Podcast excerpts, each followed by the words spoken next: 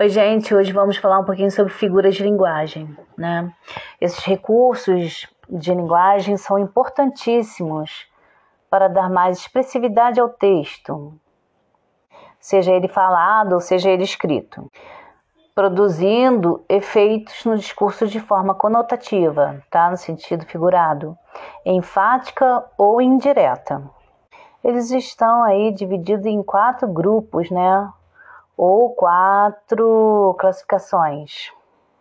Vamos falar aí de alguns deles, né? Os mais utilizados. Então, nós temos aí as figuras de pensamento.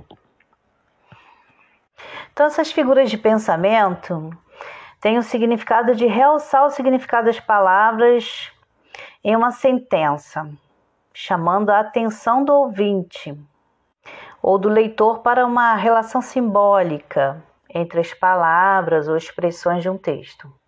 Então, esse tipo de figura de linguagem, ele vai dar mais expressividade ao sentido das palavras.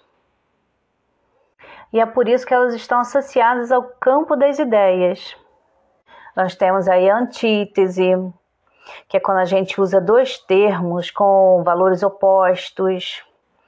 Um exemplo é: de tanto chorar, desejou voltar a sorrir chorar e sorrir, né? Oposto. Temos o paradoxo.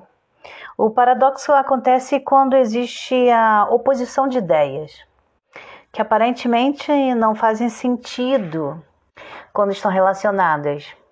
Um exemplo é: quanto mais eu trabalho, menos são as oportunidades de reconhecimento na empresa. Mais e menos, né? Temos a famosa personificação, quando usamos e queremos atribuir características animadas a seres inanimados. A personificação ela é muito usada na literatura, né? Um exemplo é: a lua apareceu no céu tímida esta noite. Temos aí a hipérbole, que é um exagero de forma intencional sobre uma determinada ideia. Exemplo disso é: estou morrendo de saudade de você. Olha o exagero aí, morrendo.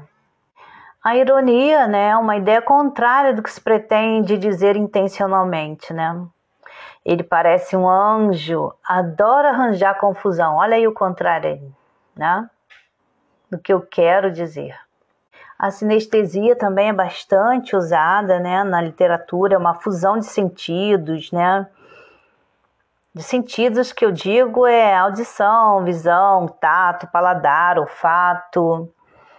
É, um exemplo é risada gostosa, cheiro azedo. Temos o litotes. Ele é parecido com o eufemismo. Eu, é, ele é usado para atenuar né, uma ideia também. Mas o litotes, ele faz essa atenuação imediatamente, negando o contrário. O exemplo disso é: Marcela era prendada, educada, tinha grandes virtudes e não era feia, era bonita. Diferentemente do eufemismo, né? Eufemismo é ele no caso, assim, ele não está entre nós, que significa ele morreu. A, o apóstrofe equivalente a equivale sintaticamente ao vocativo. É utilizada maioritariamente no discurso direto, apresentando frequentemente uma entonação apelativa exclamativa. O exemplo é: seu garçom, faça o favor de me trazer depressa um café. Então aí, ó, o seu garçom, tô fazendo um apelo, né? Pai, afasta de mim esse cálice. Já a figura de palavras estabelece uma relação simbólica de proximidade, de associação, de substituição ou de similaridade entre os termos em geral, dão um sentido conotativo ao texto. Nessas figuras de palavras, nós temos a comparação, a metáfora, a metonímia. A comparação e a metáfora são ideias parecidas, porém a comparação usa-se o conectivo, tal como, como. Já a metáfora, não, tá? Essa comparação está escondida, não tem conectivo.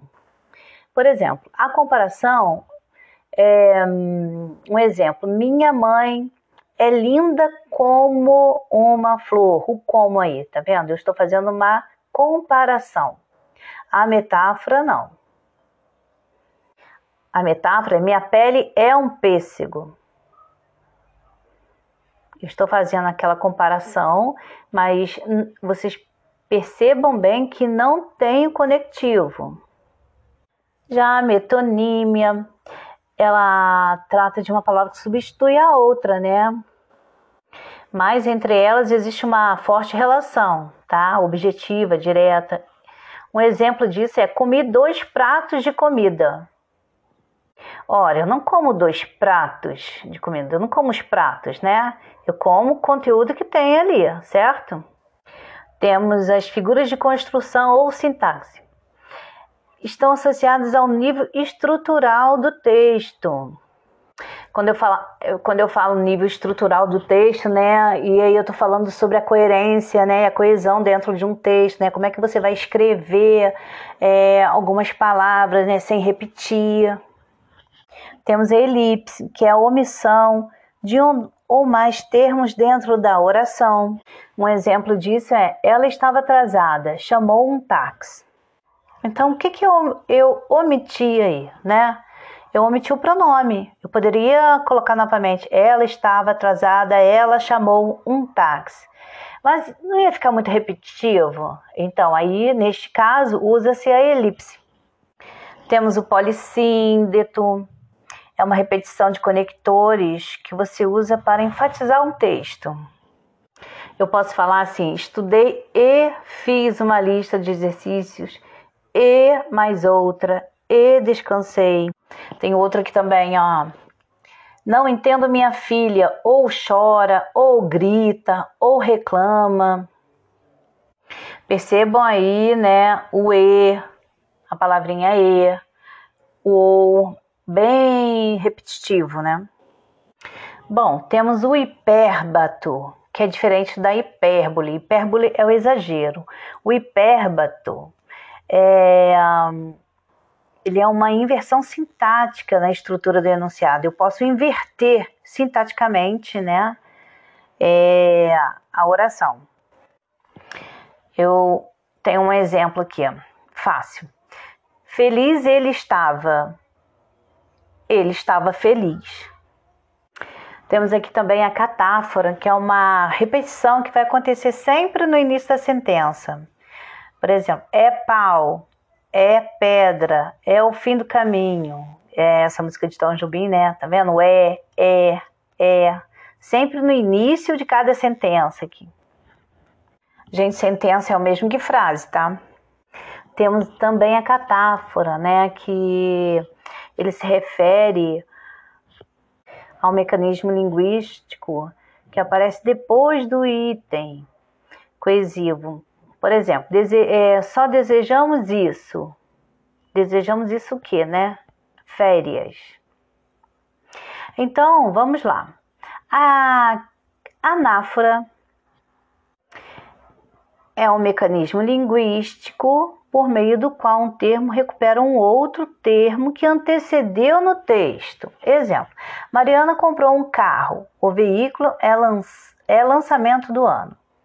Então, aí, ao invés de falar o carro é o lançamento do ano, substituiu o carro pelo veículo, tá? Muito usado aí nos textos.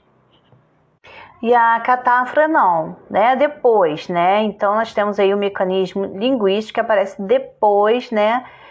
É, do item. É, Pedro comprou, comprou vários ingredientes. Quais os ingredientes que Pedro comprou, né? Então, açúcar, farinha, ovos, chocolate.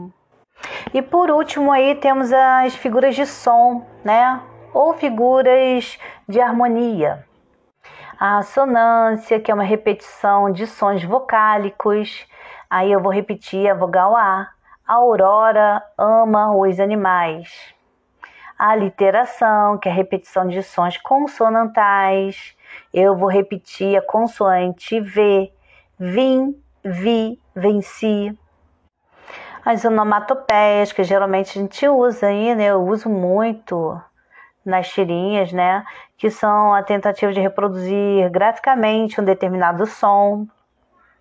É, um exemplo é tic-tac do relógio, uh, atim. Bom, essas são algumas das figuras de linguagem.